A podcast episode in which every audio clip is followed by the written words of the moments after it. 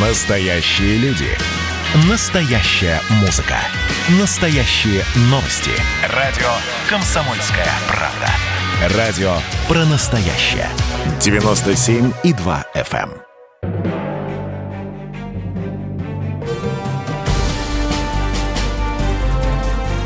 Однажды в Советском Союзе.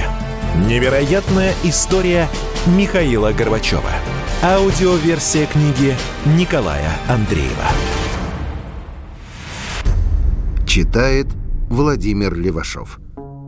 При Андропове Михаил Сергеевич начал подтягивать в Москву, в руководство людей, которые, наступит момент, встанут рядом с ним, когда он станет генсеком. Первый, кого он определил на важное направление, Николай Иванович Рыжков. Но это было еще при Брежневе. Летом 1982 года Михаил Сергеевич направил Генсеку записку с предложением создать комиссию Политбюро по вопросам экономической политики. Брежнев позвонил ему из Крыма – Здесь записка твоя, все правильно пишешь, но конец не тот. Опять комиссия. Я их терпеть не могу, болтовня одна. Их уже черт знает сколько, и ты туда же. У меня такое предложение. Давай создавать в ЦК экономический отдел и подумай, кого поставить. Надо, чтобы возглавлял толковый человек, который только этим бы и занимался. О большем Михаил Сергеевич и мечтать не мог. Отдел – это серьезно. Кандидатуры заведующего Михаил Сергеевич обсудил, естественно, с Андроповым. Остановились на Рыжкове. Он тогда был первым заместителем председателя Госплана. Михаил Сергеевич его хорошо знал. Рыжков, по его мнению, был восприимчив к новым идеям, способен заглядывать за горизонт. На пленуме Николая Ивановича избирают секретарем ЦК. С приходом Рыжкова в ЦК Общение Михаила Сергеевича с ним стало постоянным, тесным, они понимали друг друга с полуслова. Михаил Сергеевич получил не только единомышленника, но человека, с которым складывались товарищеские отношения, что в партийной системе большая редкость. Уже при Андропове Михаил Сергеевич продвинул на стратегическое направление, идеологию, Вадима Андреевича Медведева – идеологи ЦК занимались одним простым делом – прославлением Брежнева. Это делалось под чутким руководством секретаря ЦК по идеологии Земянина. У Андропова были намерения радикально преобразовать сферу партийной агитации и пропаганды. Он говорил Михаилу Сергеевичу, нужен серьезный разговор по проблемам идеологии. Познакомил его с запиской на эту тему. Михаил Сергеевич почитал записку Ничего нового. Банальные слова «изменить стиль и методы пропаганды», «отказаться от устаревших стереотипов». Ох уж это пропаганда. Во всех партийных комитетах, начиная от районного и заканчивая ЦК, были отделы пропаганды, секретарь по пропаганде. Но чем они занимались, понять решительно было невозможно. Все сводилось к возведению монументов, изданию плакатов – да и изучению малой земли Брежнева. Ну, еще на каждой стенке изречение Ленина, которое никто не читал, а уж следовать заветам Ильича, надо было в идеологической работе что-то менять, но что? Как? Что пропаганда была тупой, было ясно всем, даже партийным работникам. Смутил Михаил Сергеевича в записке акцент на наведение порядка, борьбе с враждебными проявлениями. Ну, это было понятно. Документ готовился аппаратом КГБ, соответствующий дух подозрений и запретов, в нем торжествовал во всей красе. Михаил Сергеевич предложил Андропову поставить Медведева заведующим отдела науки. Кресло занимал Трапезников, одиозная личность, желчный больной человек, абсолютно оторванный от действительности, мракобес. Считал себя единственным толкователем истории партии, да и вообще истории страны. Жил в мире идей и представлений 30-х годов. Потому больше занимался искоренением идеологической крамолой, чем наукой. Над ним давлял синдром неудачных попыток пробиться в академики. Его раз за разом проваливали на выборах. Медведев Ректор Академии общественных наук. С ним Михаил Сергеевич познакомился в Ленинграде еще когда был первым секретарем крайкома на научно-практической конференции по экономическому образованию. Когда Михаил Сергеевич стал секретарем ЦК, то часто выступал в Академии общественных наук. Понравился он Медведеву свежестью взглядов, раскованностью речи, да и широтой эрудиции он выгодно отличался от других руководителей. После выступления вели долгие разговоры в кабинете ректора, говорили больше о делах сельских. Михаил Сергеевич легко принимал идею продналога, необходимость большей свободы крестьянина, знакомые больные темы. Говорили и о промышленности, сошлись на мнении «пора кончать с диктатом производителей». Из этих разговоров Медведев сделал вывод «имеет дело с неординарным руководителем». Тем не менее, Медведев предложение Михаила Сергеевича возглавить отдел науки ЦК встретил без энтузиазма. Научная работа привлекала его куда больше аппаратной, властных амбиций у него не было. Михаил Сергеевич сказал, нужен руководитель отдела науки, сознающий необходимость перемен в жизни страны. Аргументов отказаться у Медведева не нашлось. Заявил, что готов поработать с новым руководством. Позже напишет «Я сказал, что он может полностью рассчитывать на меня в области обновления партии». Медведев остался одним из немногих, кто оказался верен Михаилу Сергеевичу всегда и во всем.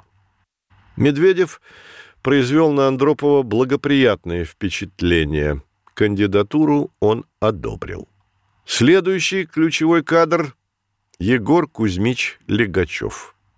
Михаил Сергеевич познакомился с ним во время тяжелой поездки по Чехословакии в 1969 году. Потом поддерживали отношения, но редкие, отрывочные. Легачев пишет об этом так. «С Горбачевым мы познакомились в начале 70-х, случайно вместе оказавшись в составе делегации, выезжавшей в Чехословакию». Тут память подвела Егора Кузьмича. Познакомились они в 1969 году. Продолжим читать его воспоминания. С тех пор на пленумах ЦК КПСС в дни партийных съездов мы неизменно и дружески общались, обменивались мнениями по вопросам и частным, и общим. А когда Горбачев стал секретарем ЦК, а затем членом Политбюро, да вдобавок по аграрным проблемам, я стал часто бывать у него – к тому же Горбачев в те годы единственный член Политбюро, которого можно было застать на рабочем месте до позднего вечера. Болдин дополняет. В начале весны 1983 года Горбачев спросил меня, знаю ли я Легачева, первого секретаря Томского обкома КПСС. Лично с Легачевым я не был знаком, но слышал о нем многое. Какое-то время он работал в аппарате ЦК, занимался организационными и идеологическими вопросами в бюро ЦК по Российской Федерации. Тогда агитпроповцы говорили о нем как о человеке решительном и въедливом. После избрания первым секретарем Томского обкома мои томские друзья рассказывали о больших переменах в области, которые произошли в значительной мере благодаря энергии Легачева. Он много внимания уделял не только хозяйственным проблемам, но и развитию культуры, образования, науки. Легачев по характеру, по стилю работы и из тех партийных руководителей, которые не ради карьеры, а сердцем и умом преданы идеалам и принципам коммунизма. В 1989 году следователь по особо важным делам Гдлян обвинит Легачева в коррупции – это беспробудная клевета. Егор Кузьмич – человек безусловной честности, копейки государственной не возьмет. В брежневский период Легачева особо не ценили. Особенно тяжелая для него обстановка сложилась перед 26-м съездом КПСС. С подачи Суслова ему предложили пост посла в Венгрии. Легачев не желал быть дипломатом, ему нравилась именно партийная работа. Написал письмо Брежневу. «Хочу работать в Сибири, потому что люблю этот край, и именно здесь чувствую себя на месте». Через два дня Легачеву позвонил Черненко. Леонид Ильич прочитал письмо, вопрос решен в твою пользу. Можешь спокойно работать. Легачев и поработал в Томске 17 лет. Сотрудник аппарата Верховного Совета Королев помнит его таким. «Был Егор Кузьмич тихим, скромным, очень любознательным, малоосведомленным в делах правовых, международных. В апреле 1983 года судьба Тихого Скромного совершила резкий вираж, вынесла почти на самый верх власти. Легачев прилетел в столицу на совещание по вопросам сельского хозяйства, которое проводил Андропов. В Свердловском зале Кремля члены Политбюро, секретари ЦК и обкомов партии, аграрники – Доклад делал Михаил Сергеевич. Легачеву понравилось выступление, резкое по тону, острое по подходу к решению проблем. Критика конкретная, невзирая на лица и должности. Легачев послал в президиум записку «Прошу слова», но был уверен, трибуну ему не предоставят. За весь брежневский период, за 17 лет, что он работал первым секретарем Томского обкома КПСС, ему ни разу не удалось выступить на пленумах ЦК. На трибуну постоянно выпускали одних и тех же ораторов, тех, которые восторгались мудростью Брежнева. Но в этот раз Легачеву слово дали. На следующее утро у него билет на самолет в Томск. Продолжение через несколько минут. Однажды в Советском Союзе. Невероятная история Михаила Горбачева. Аудиоверсия книги Николая Андреева. Читает Владимир Левашов. Звонит Легачеву в гостиницу Михаил Сергеевич. Сказал, надо задержаться, Егор. Завтра жду тебя в моем кабинете. Ровно в 10 часов он у Михаила Сергеевича. Тот сразу, Егор, Складывается мнение перевести тебя на работу в ЦК и утвердить заведующим организационно-партийным отделом. Тебя пригласит Юрий Владимирович для беседы. Ситуация для Легачева непростая. Он чувствовал себя готовым для такой должности, но ему 62 года. Не тот возраст, чтобы резко менять жизнь. Хотя политический опыт за десятилетия руководства областью накопился немалый. Цену он себе знал, но совершенно не думал о карьере. Да и какая карьера, когда тебе за 60? Хотя благодаря здоровому образу жизни не пил, не курил, зимой лыжи, летом бег, физически чувствовал себя великолепно и готов был впредь тянуть любой воз. Вспоминает – в силу возраста я считал, что предлагаемая мне работа станет последней в жизни, и внутренне так готовился крутануть маховик дела, чтобы, как говорится, людям добрым стало хорошо, а чертям жарко. Да, в какой-то момент чертям действительно стало жарко, но, правда, и добрым людям не стало хорошо. Заведующим организационно-партийным отделом в ту пору был Капитонов – Человек нерешительный, безинициативный, ждущий указаний, согласовывавший до умопомрачения любую мелочь. На заседаниях Политбюро он пытался уловить малейшие оттенки настроений Брежнева, других членов Политбюро, сориентироваться, куда дует ветер, и так исхитриться, чтобы все руководители остались довольными. Как это ни комично, но западные кремленологи прочили Капитонова в преемнике Брежнева по закономерной причине. Он был молод. Сравнительно молод. Если бы они знали, что Капитонов, несмотря на глубокую молодость, придерживался на редкость замшелых взглядов на политику. Встреча Андропова с Легачевым была краткой. Генсек без лишних вступлений. Я буду вносить на Политбюро предложение, чтобы вас утвердили заведующим орготделом. Как вы на это смотрите? Мы вас достаточно хорошо изучили – Легачев понял, задавать лишние вопросы ни к чему. На заседании Политбюро Легачева утвердили заведующим организационно-партийным отделом. А когда Михаил Сергеевич придет к власти, карьера Егора Кузьмича взмоет стремительно вверх. Чазов подмечает в Легачеве такую черту. «Меня пугали ортодоксальностью Егора Кузьмича его приверженность силовым решениям, поспешность в оценке людей и принятии решений. Это могло повредить ему и делу в таких деликатных вопросах, как подбор кадров и организационная работа. Что не мешало Евгению Ивановичу относиться к Легачеву с уважением как к редкому в тогдашнем руководстве КПСС неконъюнктурному деятелю, имевшему собственное мнение и готовому его отстаивать.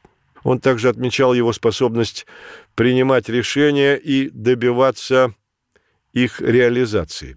Обычно первые секретари при обсуждении вопросов, которые требуют неоднозначных выводов, либо отмалчивались, либо выступали, переливая из пустого в порожнее, лишь бы не обозначить свою позицию. Легачев другой. Он всегда выражал четкое мнение. Много позже пути Михаила Сергеевича и Егора Кузьмича разойдутся. Но Михаил Сергеевич отдаст ему должное за принципиальность. Я не разделяю позиции Легачева, но уважаю его взгляды. На определенном этапе мы разошлись. Я ценю Егора Кузьмича за то, что он высказывает свое мнение. Легачев из аскетов, из бессребренников. На следующий день после утверждения его заведующим отделом ему подали автомобиль «Чайка». Он не любил огромную и, как он выразился, нескромную машину. Обратился к управляющему делами ЦК КПСС Павлову. «Прошу вместо «Чайки» выделить мне для поездок «Волгу». Ответ получил раздраженно суровый. «Хочешь выделиться? Все на «Чайках», а ты, значит, не такой, как все». Не советую, Егор Кузьмич, выделяться, ставить других заведующих отделами в неудобное положение. Как положено работникам твоего ранга, так давай и будем действовать. Пользуйся чайкой. Легачев занял стратегическую высоту.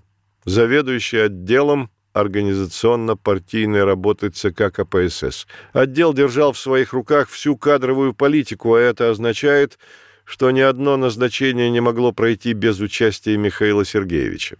И назначение не только в партийных органах, но и в любой должности – государственной, советской, хозяйственной. Михаил Сергеевич вместе с Легачевым занялись чисткой партийных структур. На место Брежневского призыва ставились свои люди. Перед ними открывалась надежная возможность подтянуть на ключевые посты в партаппарате – доверенных людей. Хотя, как вспоминает Болдин, Михаил Сергеевич не раз говорил «выбирать не из кого». И он был прав. Почти все партработники были как на одно лицо. Они готовы были служить очередному генсеку, теперь Андропову. А после него Черненко. А потом и Михаилу Сергеевичу. Партийные комитеты были центрами власти, а партработники всех уровней – надсмотрщиками. Поскольку экономические законы не действовали, да и не было их, экономических законов, то надежное средство только одно – принуждение. Но оно исчерпало свой ресурс. Партийных функционеров еще не посылали куда подальше, но и страх перед ними стал проходить. Михаил Сергеевич нет-нет, да и вспоминал о времени, когда он был первым. На Ставрополье секретари райкомов партии сильнее многих, кто возглавляет сейчас областные и краевые комитеты. Он кое-кого перетянул из Ставрополья, свои люди не подведут, Болдин о них лестного мнения. Те, с кем мне пришлось столкнуться, были, как правило, энергичные, грамотные и достойные люди. Так что Михаил Сергеевич знал кадры. Один из первых, кого он передвинул в Москву, Мураховский. Спокойный, работящий. Еще на один ключевой пост, управляющий делами ЦК КПСС, Михаил Сергеевич поставил своего человека – Кручину. Сняли Павлова, занимавшего этот пост с 1965 года. Управляющий делами – одна из влиятельных фигур – в его руках все материальные ресурсы партии. Андропов сразу же, как занял пост генсека, направил в управление делами комиссию по проверке. Нашли массу нарушений, злоупотреблений, да и просто воровства. Павлова сняли. Хотя его, конечно, надо было судить по уголовной статье. Пожалел его Андропов. В руках управляющего делами ЦК все вопросы финансово-хозяйственной деятельности КПСС. По сути, его можно было считать банкиром партии. Павлова поставил Брежнев, знал его по работе в Днепропетровске. По отзывам, был он толковым руководителем, неплохим человеком, но постепенно, входя во вкус финансового могущества, да к тому же вне контроля и критики, он из скромного партийного чиновника превратился в надутого неприступного башка, пузырящегося хамством и гонором. При Павлове жизнь партийной элиты стала шикарной, что вызывало раздражение у простых людей. Строились помпезные здания обкомов и райкомов партии вместо социальных объектов. Была у Павлова записная книжка, в которой все цифры о валюте, которой располагала страна, не у министра финансов, а у управляющего делами ЦК. Об этих цифрах знал только Брежнев. Он и распоряжался, кому, на что и сколько дать валюты. То есть Павлов был держателем всех валютных счетов. У Черненко были свои виды на эту стратегическую высоту. Он проталкивал верного ему человека. Однако Михаилу Сергеевичу удалось убедить Андропова назначить Кручину, которого знал много лет. На него можно было положиться, Михаил Сергеевич доверял ему. Еще одна фигура, которую Михаил Сергеевич неуклонно двинул вперед – Анатолий Иванович Лукьянов. Они были знакомы с университетских времен. Лукьянов – аппаратчик до мозга костей. Его приметили, когда в 1977 году вырабатывали текст новой Конституции. Его юридические формулировки были безупречны, и Анатолию Ивановичу даже удалось вставить Михаила Сергеевича, тогда первого секретаря Ставропольского крайкома, в число выступавших при обсуждении основного закона на сессии Верховного Совета СССР 7 октября 1977 года. Рекомендовал его. Молодой, хорошо говорит. Составили ему речь. Михаил Сергеевич с трибуны сессии счел возможным дополнить статью 125 Конституции положением об обязательном рассмотрении рекомендаций Комиссии Верховного Совета в государственных и общественных структурах. Продолжение через несколько минут.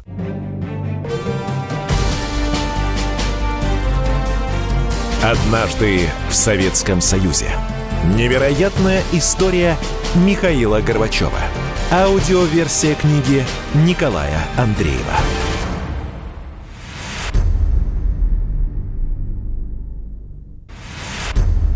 Читает Владимир Левашов.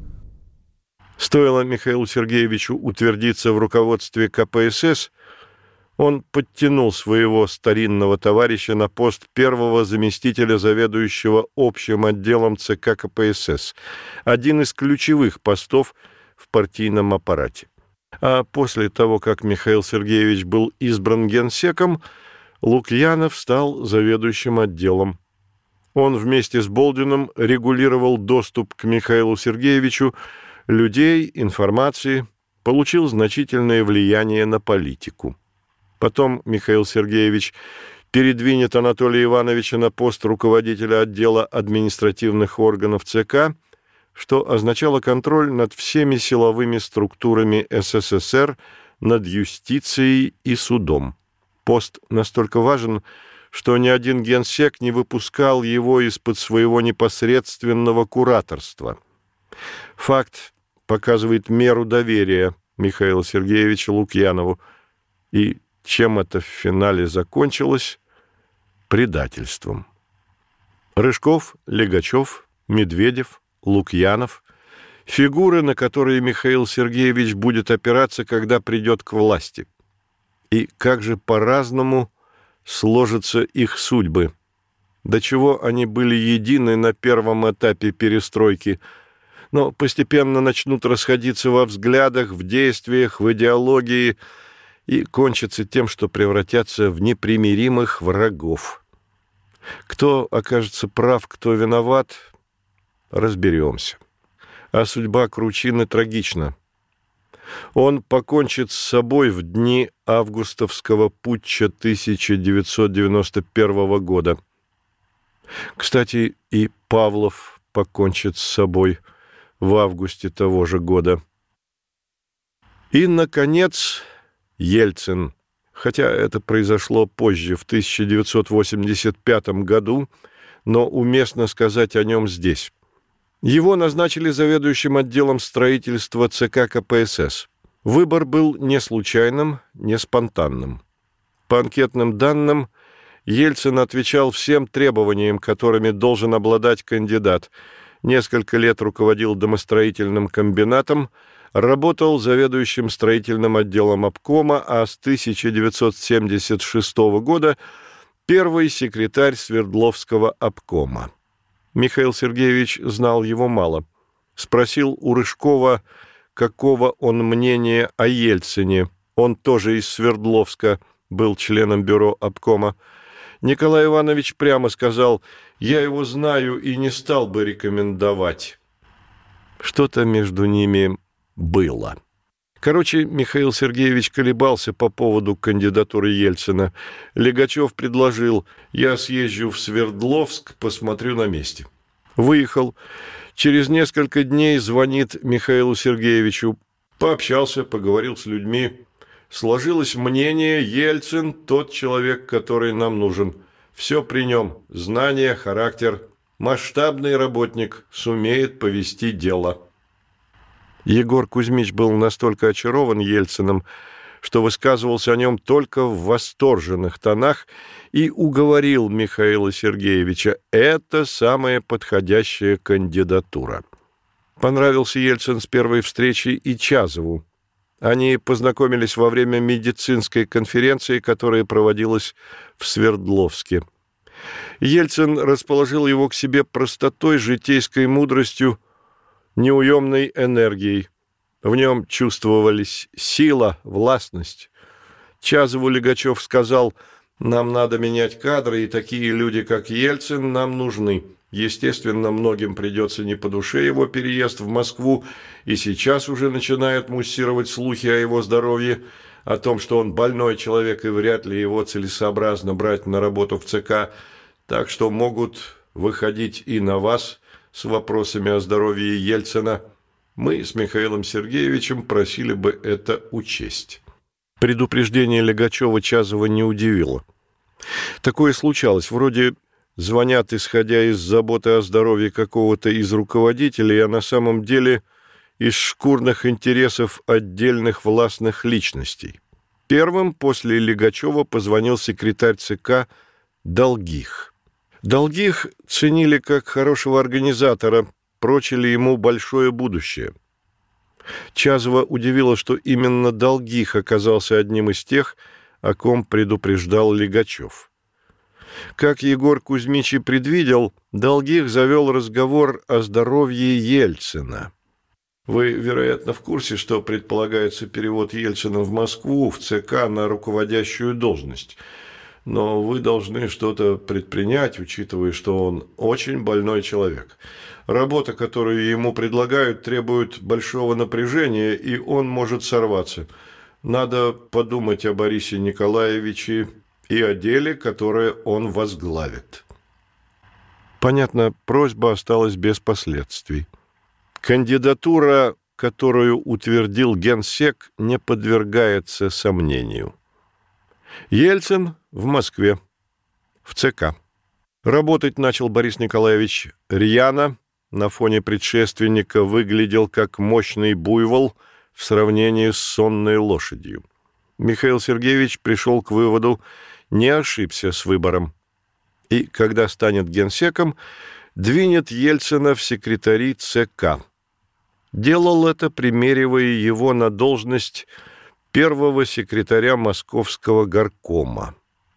Но все эти назначения произвели впечатление только на аппарат. Широкой публике они остались неизвестны. Простой народ понятия не имел о значимости поста заведующего отделом ЦК. Впечатляющие и кадровые перемены в исполнительной власти. Андропов на пленуме говорил об ответственности конкретных руководителей тех министерств, где дела идут особенно плохо, и назвал эти министерства железнодорожного транспорта, металлургии, строительства. Руководителей этих министерств Павловского, Казанца, Новикова сняли. А это были солидные фигуры, влиятельные при Брежневе. Особенно Игнатий Трофимович Новиков, который в любом разговоре обязательно ненавязчиво ронял «А ты знаешь, что я с Леонидом Ильичем в школе за одной партой сидел?» Кстати, совсем косвенное отношение к снятию Новикова имел и я. Написал в «Комсомольской правде» материал о том, как на строящемся заводе «Атоммаш» в Волгодонске – начали проседать фундаменты заводских корпусов, а один строящийся жилой дом развалился как карточный домик. На заседании Политбюро обсуждался этот прецедент. Поначалу повели разговор в обычном стиле. Надо создать комиссию, провести конкретный анализ, а уж после этого оценить вину Новикова и решать его судьбу. Андропов резко прервал дискуссию – все это чистейшая болтовня, безответственный разговор, и предложил немедленно снять Новикова с работы. Сняли. Такого при Брежневе не случалось. Но и это для общества не стало событием. А вот то, что убрали министра внутренних дел Щелокова, произвело эффект разорвавшейся бомбы как внутри страны, так и за рубежом. Андропов еще при Брежневе заводил с Михаилом Сергеевичем разговор о коррумпированности системы МВД. Она срастается с мафиозными структурами. Министерство не способно противостоять валу преступности. Но тронуть Щелокова, который дружен с Брежневым со времен, когда тот еще возглавлял молдавскую компартию, Андропов был не в силах. И другая фигура вызывала у Андропова раздражение. Председатель КГБ Федорчук. Михаил Сергеевич спрашивал Андропова, как работает его преемник. Он нехотя отвечал, «Я разговариваю с ним только тогда, когда он мне звонит. Но это бывает крайне редко. Говорят, поставил под сомнение кое-какие реорганизации, которые я провел в комитете. Демонстрирует самостоятельность. Хотя, как мне передают, сориентирован на руководство Украины, но я не влезаю. Федорчука чекисты ненавидели. Нрав у него буйный, необузданный, не терпел и намека на несогласие с его мнением, приверженец необъяснимых запретов. Когда позже станет министром внутренних дел, то запретит милиционерам иметь садовые участки и автомобили. Но понятно, почему при Брежневе Андропов держался отстраненно от Лубянки. Председатель КГБ выходил на генсека, да и выбор Федорчука был сделан Брежневым. Став генсеком, Андропов одним ударом решил две задачи. Щелокова в отставку, а Федорчука, дабы не конфликтовать с Украиной и Щербицким, назначил союзным министром внутренних дел. На пост председателя КГБ утвердили Чебрикова – он, когда Андропов возглавлял КГБ, был его первым заместителем. Перемены, как мы видим, стали происходить и на самом высоком уровне. Продолжение через несколько минут.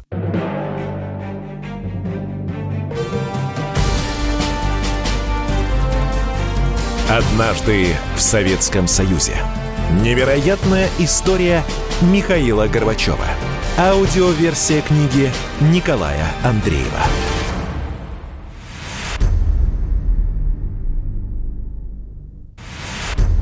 Читает Владимир Левашов. Завершилась затянувшаяся история с освобождением от обязанностей члена Политбюро Кириленко.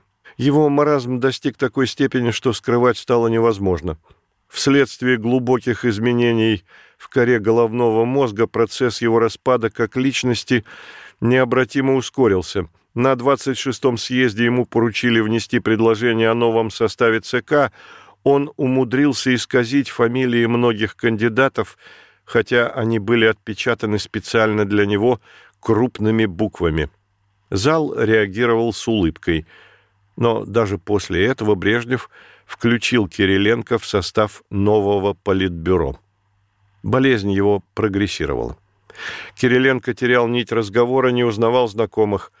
Чазов скажет Андропову, «Вряд ли мы далеко уйдем, если страной руководят люди, у которых при компьютерной томографии мозга обнаруживается атрофия его коры». На что Андропов отреагировал резко, если бы это было только у одного Кириленко. Посмотреть некоторых других, так не только у Кириленко обнаружатся те же самые изменения. Некоторые кадровые перемены, которые провел Андропов, привели Михаила Сергеевича в недоумение. В члены Политбюро он продвинул Гейдара Алиева. Это крупный политик, умный, волевой, расчетливый. Поначалу, наблюдая за его деятельностью в Азербайджане, Михаил Сергеевич не сомневался – что Гейдар Алиевич – убежденный противник коррупции и теневой экономики. Алиев энергично взялся за решение многих вопросов развития республики, реализовал ряд программ, что не могло не вызвать уважения. Но, вникая глубже в азербайджанские дела, Михаил Сергеевич пришел к выводу, вместо клана руководителей, выгнанного Алиевым за коррупцию и развал работы – к власти пришел другой клан, так называемая Нахичеванская группа. При назначении на любую должность учитывались прежде всего родственные связи. Создав мощную опору, основанную на клановом принципе, Алиев правил республикой как диктатор – а разного рода советы, собрания, манифестации, встречи с прессой, с народом и прочие демократические атрибуты были лишь декорацией, нисколько не авторитарной сути правления. Алиев долго работал в КГБ. Андропов был для него не только бывшим шефом, но и непоколебимым авторитетом. Поэтому появление Алиева в составе Политбюро усиливало позиции Андропова. И другое назначение, которое произвел Андропов, вызвало у Михаила Сергеевича раздражение и настороженность. Романов – первый секретарь Ленинградского горкома КПСС, стал с подачи Андропова секретарем ЦК, ответственным за оборонную промышленность. Михаил Сергеевич был невысокого мнения о личных и деловых качествах Романова, считал его ограниченным и коварным, да к тому же с вождистскими замашками. Интеллигенция Ленинграда стонала от самодуров из Смольного – Михаил Сергеевич прямо спросил Андропова, почему человека с идиозной славой он вытягивает в Москву. Генсек объяснил логику назначения Романова. Оборонные дела страны и по государственной, и по партийной линии сосредоточены в руках Устинова. Подобная концентрация власти в столь важной сфере опасна.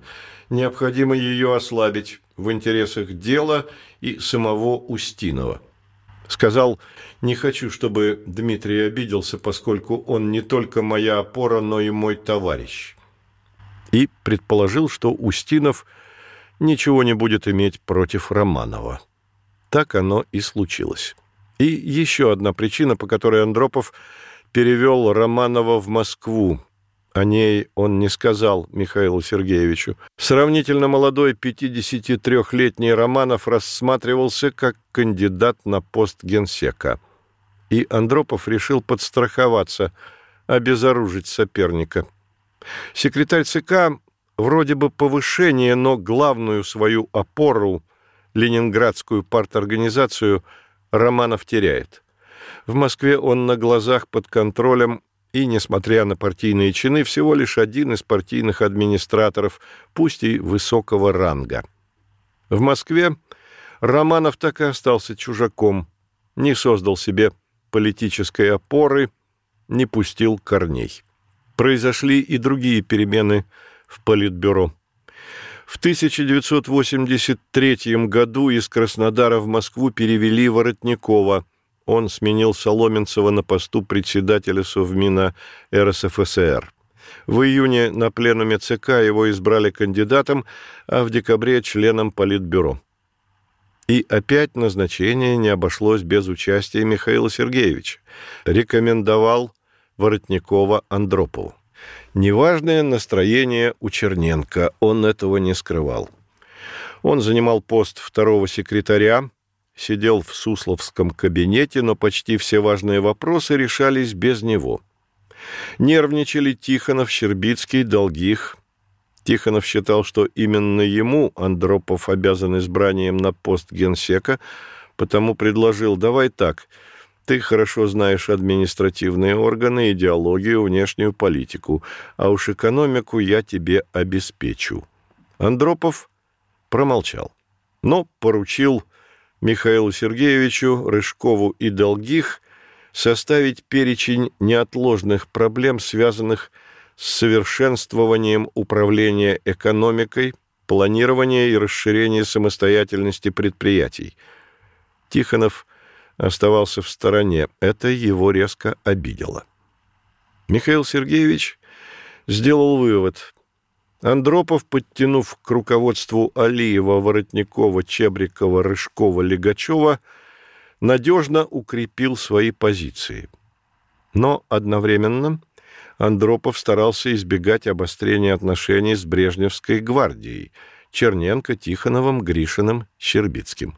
В этих расчетах не просматривается логика – ну, ясно же, что люди брежневского призыва никогда бы не решились на путч, на переворот.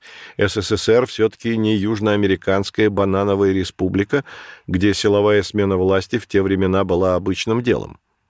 Да, был прецедент отстранения от власти Хрущева, но тогда был особый случай.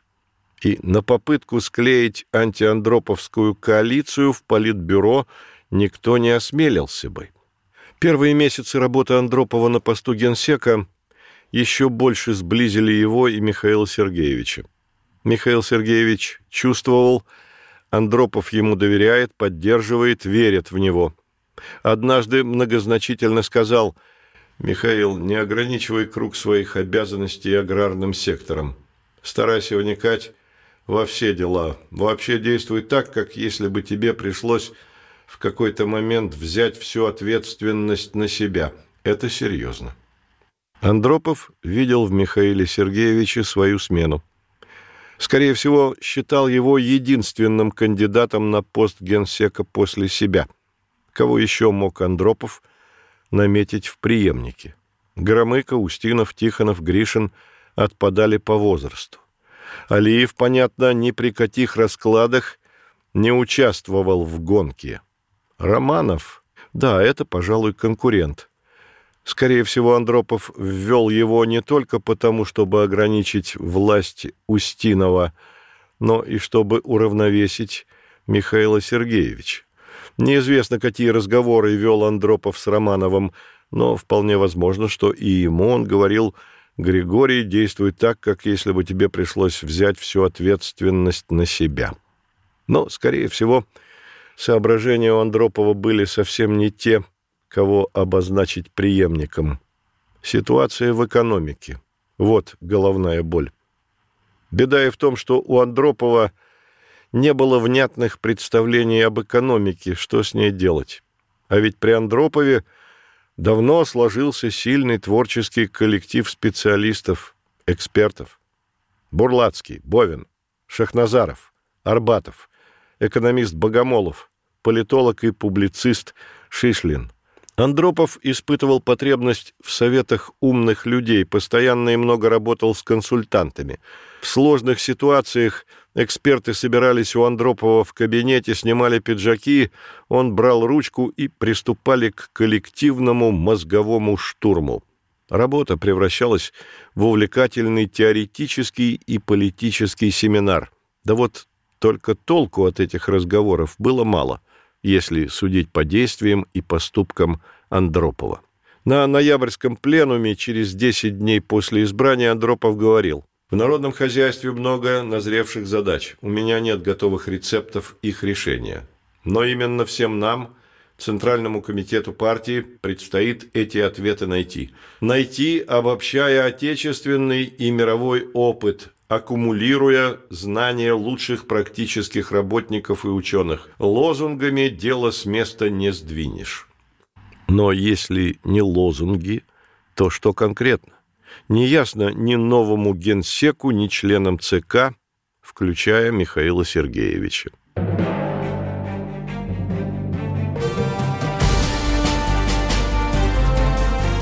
Однажды в Советском Союзе. Невероятная история Михаила Горбачева. Аудиоверсия книги Николая Андреева.